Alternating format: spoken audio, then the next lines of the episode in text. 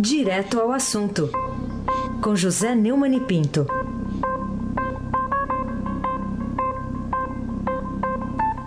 Oi, Neumani, bom dia. Bom dia, Raíssen Abac, o craque. Bom dia. Então está definido o seu adversário, é o Boca. Bom Sim. dia, Carolina Ercolim, tintim por tintim. Bom dia. Bom dia, Frânio Vanderlei, acionando aí o, a sereia do pedalinho. Tchau, querida. Bom dia, Moacir Biasi, bom dia, Diego Henrique Carvalho, bom dia, Clã Bonfim, Emanuel Alice Isadora, bom dia, ouvinte da Rádio Eldorado 107.3, FM Raíssen Abac, o craque. Ô, Neumann, vamos começar aqui com uma pensata, vai? Porque a gente tem visto e ouvido aí duas versões diferentes uh, entre os grupos que disputam a vaga para enfrentar o líder das pesquisas, seja do Datafolha, seja do Ibope no primeiro turno, Jair Bolsonaro do PSL, e tem ouvido duas versões para o que se tornou, o que tornou possível esse fenômeno Bolsonaro nessas eleições. Então vai lá. Terá sido para você o PT ou o PSDB? É culpa de quem? É, é culpa de todos, quer dizer, se é que se pode definir como culpa. Né?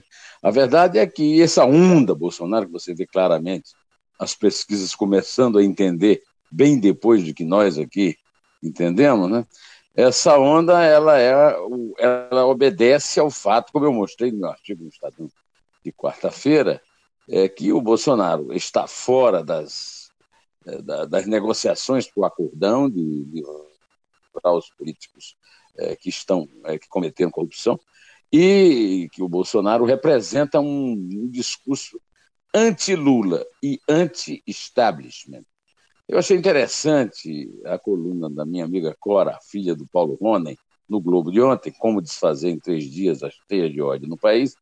E ela começa a coluna citando meu amigo Eduardo Jorge, em quem eu ia votar para deputado estadual, que terminou saindo para ser vice de Marina, que está afundando aí, na, na, pelo menos nas pesquisas.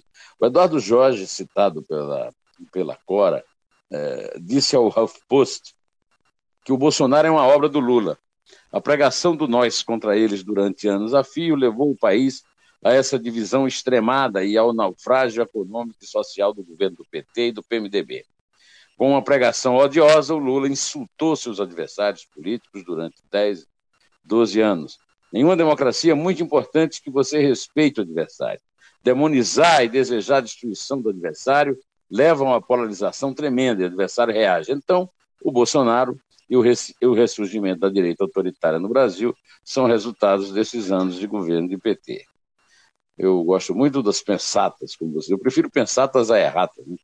do, do Eduardo Jorge, mas é, é, é, não, o Eduardo acho que não entendeu bem, não houve um ressurgimento da direita autoritária no Brasil.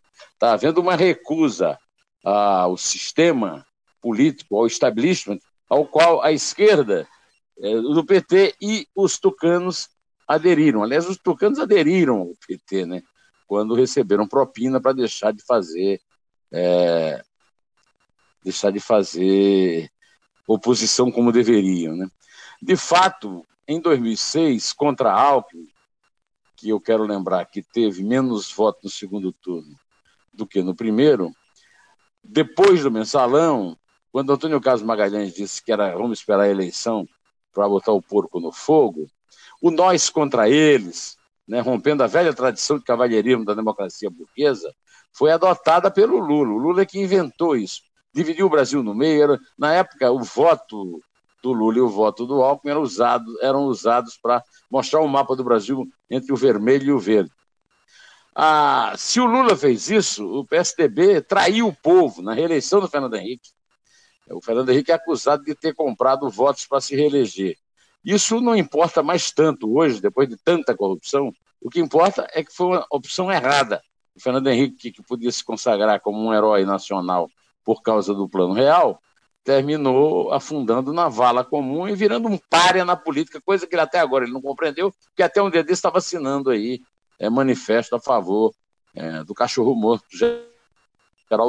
É, depois, num caso ainda pior, que foi a compra do Aécio pelo Odebrecht GP, JBS, que eu acabei de citar aqui, e nas atitudes atabalhoadas de Alckmin, tentou, conseguiu impor o Dória ao partido, brigou com toda a, a inteligência lá do PSDB, e depois fez tanta atrapalhada na sucessão que terminou com, em vez de ter dois palanques, não tem nenhum. Porque o Márcio França claramente vai optar pela esquerda e o João Dória já optou pelo Bolsonaro. A Cora acha que a permanência de Écio Neve entre os quadros, depois do escândalo das gravações, acabou de vez com a reputação do, do, PSDB. Eu concordo com a Cora, mas eu quero lembrar minha querida amiga, que trabalhou comigo no Jornal do Brasil, que antes disso houve o episódio da Dona Azeredo, também lá de Minas. O desmanche de Minas, que acabou, como nós vemos agora, Bolsonaro na frente nas pesquisas para presidente, Anastasia do PSDB é, para governador, Dilma Rousseff para Senado e Aécio Neves como o deputado mais votado, graças a uma grande, grande escala de compra de votos, segundo eu sei. Né? É, o, o, desmanche de Minas não impede, contudo, uma, uma conclusão. O PSDB vai se reduzir a Minas, enquanto que o PT ainda está querendo passar para o segundo turno, com Haddad favorito para isso, se não, se não houver a vitória da onda Bolsonaro no primeiro, para sentar de novo no ninho de metralhadoras e vingar, e se vingar dos que atrapalham e atrapalharam seus planos de continuar é, esvaziando os cofres da, da República. Né? Chegando ao ponto de o Palocci reconhecer e, e, e reafirmar é, recentemente que 90% das medidas provisórias do governo Lula foram compradas e os que, os, os que compraram chegaram até a redigi-las. Na verdade, o Brasil está em cima de leis feitas sob medida para os a, a soldo, né, pagas. Né?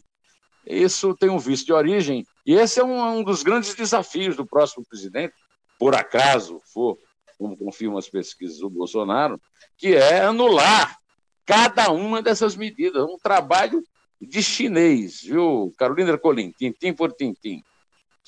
Vamos lá, Neumani, queria falar contigo sobre essa onda de pacifismo aí, apelos contra o ódio, contra o medo, que os candidatos até agora abaixo do líder nas pesquisas, Jair Bolsonaro, têm preenchido tempo de TV, em rádio, enfim, que, que, a que você atribui essa onda, hein?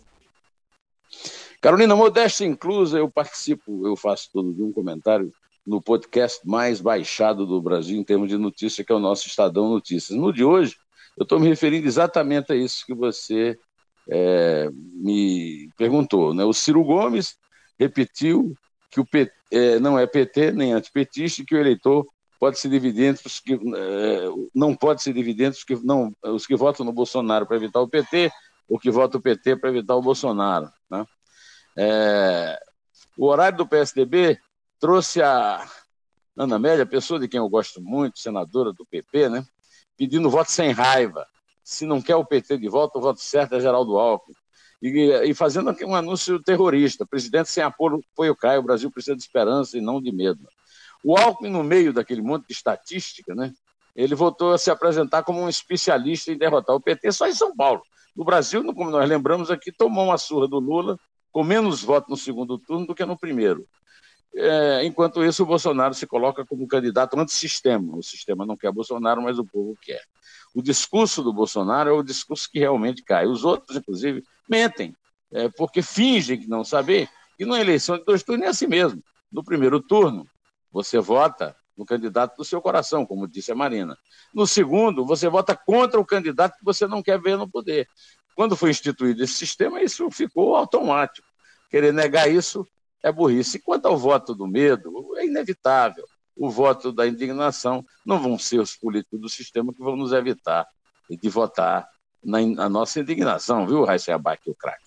Muito bem. Vamos seguir aqui com outro tema. Então, é, o que, que, você diz, ô Neumani, da decisão do juiz Bruno Savino, da terceira vara federal de Juiz de Fora, ao aceitar a denúncia do Ministério Público Federal contra o servente de pedreiro e pedagogo Adélio Bispo de Oliveira, que esfaqueou o deputado Jair Bolsonaro em 6 de setembro, naquela cidade lá em Minas. Então, o que, que você diz da decisão do juiz agora? É, tem muito bolsonarista reclamando de mim, dizendo que eu agora estou aderindo a essa tese que o Bolsonaro cresceu na pesquisa. Eu não vou dar resposta nenhuma, porque é simplesmente uma idiotice. Eu falei isso desde o primeiro dia, que o atentado do dia 6 de setembro a facada contra Bolsonaro é um atentado político contra a democracia. O autor tem que ser enquadrado na lei de segurança nacional e a, e a Polícia Federal não pode ficar fazendo esses, esses meia-boca que não chegam a grandes conclusões, mesmo tendo o autor do atentado sido identificado, processado, preso. É, em, em, confirmando essas minhas palavras, o, a, o despacho do juiz é: existem fortes portanto, fortes indícios acerca da natureza política do ato criminoso, tendo investigado praticado a conduta por inconformismo em relação ao discurso e às ideias defendidas pelo candidato à presidência da República, eh, Jair Bolsonaro. Segundo o juiz, ao praticar atentado pessoal desferindo uma facada em parte vital do corpo, o investigado teria exteriorizado a intenção de eliminar fisicamente do processo eleitoral o candidato que liderava e ainda lidera as pesquisas de intenção de voto para o cargo de presidente da República e que defende é, ideologia política diametralmente oposta sua. A esquerda está querendo esconder, mas o Adélio Bispo de Oliveira de esquerda é criminoso político, não pode receber é, atenuantes por deficiência mental, que é, deficiente mental ele é, porque faz, pratica um atentado desse, mas não tem nada de é, inocência em relação aos atos, como me, me contou em uma conversa pessoal o Jacó Piero Goldberg, que é advogado criminalista e é também terapeuta. Carolina Ercolim, tintim por tintim. Bom, Neumani, ontem teve a divulgação de mais uma pesquisa Datafolha. Agora a gente volta a falar em pesquisa só no sábado. Mas o que, que você achou dos números, hein? É, a pesquisa trouxe o óbvio, a onda Bolsonaro, com 35% dos votos é, já totais, Fernando Haddad com 22, o Bolsonaro cresceu 3 pontos, o Haddad se manteve nos 22, o Lula, o Ciro Gomes, apesar de ter de se propor a terceira via, né, esse assunto da terceira via eu tratei no Estadão Notícias, como eu acabei de dizer, né, tem 11%, mantém a mesma coisa. Aí você vê Marina Silva perdendo votos certamente com o Haddad, né, o João com 4%, o João Amoedo com 3%, Henrique Meirelles com 2%, Cabo da Cioro com 1%, todos perdendo votos para é, o Bolsonaro e alguns para o, o para o Haddad. O Alckmin tem 9% dos votos válidos. Nesse caso, o Bolsonaro tem 39%, Haddad 25%, Ciro 13%. Parece, a não ser que aconteça uma hecatombe, que esse é o, é o quadro definido para o segundo turno, e a dúvida que fica é se a eleição termina no primeiro turno ou se vai ao segundo turno com Bolsonaro versus Haddad. O sistema contra o antissistema, o Lula contra o anti-Lula, e nada de luta de esquerda, de fascista contra democrata, esquerda, direita, pobres e ricos. Não. A luta é entre os que veneram a imagem do Lula e os que odeiam, que detestam a interferência do Lula na grande roubalheira nacional, nos dois governos é, dele, nos dois governos de Dilma, completados pelo, é, pelo, pelo Michel Temer. Aí se abaque o craque. Bom, Neumann, outro assunto aqui. Vamos falar ainda nessa reta final de campanha eleitoral, mas sobre outro tema. Qual a sua opinião é, sobre a atitude dos candidatos Daniel Silveira, esse é candidato a deputado federal, e o Rodrigo Amorim, candidato a deputado estadual lá no Rio, que rasgaram, quebraram lá uma placa né, em homenagem a Marielle Franco, assassinada já há seis meses no Rio, a vereadora né, do PSOL, e também da declaração do deputado estadual e candidato a senador Flávio Bolsonaro, filho do Jair Bolsonaro, de que eles nada mais fizeram do que restaurar a ordem. Eles postaram tudo com fotos no Facebook, né? Comemorando. O Flávio Bolsonaro classificou também de posicionamento ideológico. Não, é uma agressão é uma agressão estúpida e desnecessária. Aliás, o Flávio Bolsonaro, que é deputado estadual e candidato ao Senado, é um dos dois, é, ao lado do César Maia, pai do, do, Rodrigo, né? um dos dois favoritos da disputa no Rio, apareceu numa foto ao lado de um membro da família Bron Davi, que é bicheiro, é, ou seja, que é contraventor, e dizem que né, é, os contraventores hoje são ligados ao tráfico de drogas lá é, em Nilópolis, a família Bron Davi a, a postura dos dois candidatos, a postura, sobretudo, do Flávio Bolsonaro, é, é ridícula, é, aí sim, nazi-fascista, é, e, e, sobretudo, desrespeitosa. Vou acabar com a história do Nazaré. Desrespeitosa, desrespeitar a memória de um morto é coisa que nem, nem em Neandertal se fazia. Né? É, esse sujeito é um sujeito truculento e o pai, se tem um pouco de juízo e, e se quer é, realmente governar todos os brasileiros, como diz que pretende na sua campanha e está tendo muito sucesso nela, devia puxar a orelha desse rapaz publicamente, do mesmo jeito que ele fez com o vice trapalhão que ele tem e com o Paulo Guedes. Tem que desautorizar o filho e, em casa, dar uma bronca boa nele, porque é, esse apoio dele a, esse tipo de vandalismo é absurdo. Neste momento, em qualquer momento da vida política nacional. Carolina Ercolim, tintim por tintim. Neumani, vamos falar ainda sobre outro assunto aqui. Uh, os petistas estão reclamando com veemência da divulgação ontem do reforço de acusação do Ministério Público Federal contra a Lula, né, a quem os procuradores acusam de ter recebido propina lá da Odebrecht para comprar o terreno onde seria construída a sede do Instituto Lula. Na sua opinião, quem tem razão nisso daí? Olha aqui, essa história de timing do, do Ministério Público é meio ridícula. Né? Acontece o seguinte: o Lula já foi condenado a 12 anos e um mês de cadeia por outro, em outro processo de triplex. Agora, ele está sendo, tendo reforço de acusação num documento de 408 8 páginas do Ministério Público Federal, cobrando de Lula 75 milhões 434 mil 399 reais e 44 centavos, do, que é o valor total da porcentagem da propina paga pelo grupo. A Debrecht, em razão das contratações dos consórcios Compar, Refinaria Abreu e Lima, Terraplanagem é, Compege, ODB Plangás, ODB Flar, Odetec e Rio Paraguaçu, é, eu, né, conforme a denúncia do Ministério Público, que atribui a Lula é, nove atos de corrupção passiva e sete de lavagem de dinheiro. Então fica o seguinte recado: quem não quer ter problemas com a justiça ou com a polícia, em qualquer tempo, e também em tempo de eleição, simplesmente não comete crime nenhum é, faz as coisas tudo direito conforme a lei, que aliás é a obrigação de todo político que se preze. O Lula não fez, dançou, o PT continua fazendo tudo o que o Lula, quer, tudo que o, o, mestre manda, é, é obrigado a, a, vamos dizer, a, a, ficar numa situação difícil, numa disputa difícil na eleição. Só que eu quero lembrar, completando ainda a minha resposta à primeira pergunta do Reis, que o PT está ressurgindo nessa eleição depois do massacre das eleições municipais. Agora, o PSDB não. O PSDB está se resumindo a Minas e está se afundando. E se perder o Palácio dos Bandeirantes de São Paulo, como pode acontecer, aí, meu amigo, adeus Corina, já que falamos da Cora, né? Vai se abarque, o craque. Ô Neumann, um comentário seu agora sobre uma decisão do Corregedor-Geral de Justiça, o ministro do Superior Tribunal de Justiça, Humberto Martins, Vamos explicar primeiro o que, que ele fez. Ele deu 15 dias de prazo para que o juiz Sérgio Moro justifique a decisão de quebrar parcialmente o sigilo da delação premiada do ex-ministro Antônio Palocci e fez isso o corregedor atendendo a um pedido do PT, que considera a medida prejudicial à campanha do candidato Fernando Haddad à presidência da República. O que, que você acha dessa medida adotada aí pelo corregedor? É, claro que, é, é claro que uma notícia como essa, deve causar alguma perturbação na campanha do Haddad. Mas não é. O PT está querendo, ao fazer essa reclamação, o PT está querendo transferir para essa decisão a causa da, da, da derrocada do Haddad na disputa com a, o Bolsonaro. Os dois vinham avançando, de repente o, o Bolsonaro continuou avançando, o Haddad parou. Não é essa a causa do que aconteceu, né? Nós já explicamos isso aqui longamente através do, desse programa todo e nem precisa discutir. Agora é o seguinte: o, o, em 15 dias o Moro vai lá e se explica.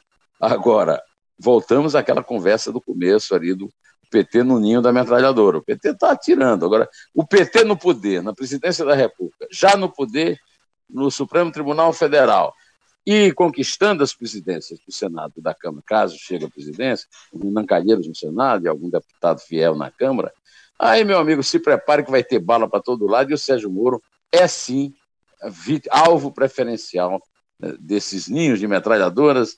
Carolina Ercolim, tintim por tintim. Neumann, em que a decisão tomada ontem pelo Tribunal Superior Eleitoral de não permitir o endurecimento, o endurecimento da lei da ficha limpa pode no final das contas, prejudicar o combate à corrupção na atividade política e, uma consequência aí, na gestão pública do Brasil? Foi uma votação quase unânime. A Rosa Weber, presidente do tribunal, não votou a favor da, da, da do, disso. E o que eu acho mais grave nessa votação é que transfere exatamente, o, o Tribunal Superior Eleitoral transfere para o Congresso a decisão a respeito da lei da ficha limpa. O, como sabemos todos, o Congresso está completamente contaminado pelo desejo de é, pular o, o obstáculo da lei da ficha limpa para ficar inocentado de tudo o que é, os seus membros é, cometeram de delitos e que foram devassados pelas operações iniciadas com a Lava Jato.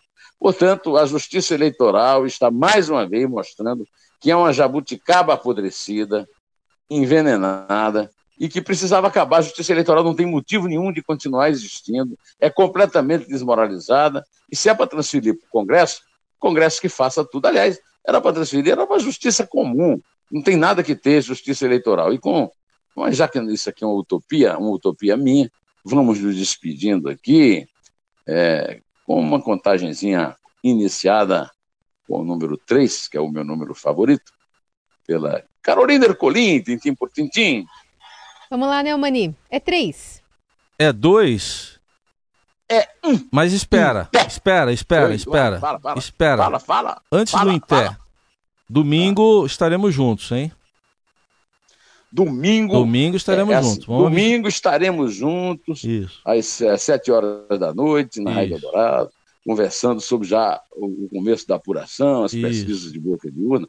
Mas antes de domingo, o que é que acontece? Antes de domingo, nós teremos hoje, às nove e meia, o Diário das Eleições, Isso. com o Clube da Luluzinha. Eita. O senhor leu a escala, o senhor leu a escala direitinho, né? É. Sete é, da noite, esteja presente. Sete da noite. Isso. Estarei presente. Tá Agora, bom. às nove e meia, prepare-se para ouvir o Clube da Luluzinha sob a direção o comando e a batuta da Lulu. Carolina Ercolim, tintim por tintim. Conta lá, menina. De novo? Já foi a contagem, né? a contagem já foi. Já foi. Fala já em pé, então. já foi. Fala em pé. É... Em pé!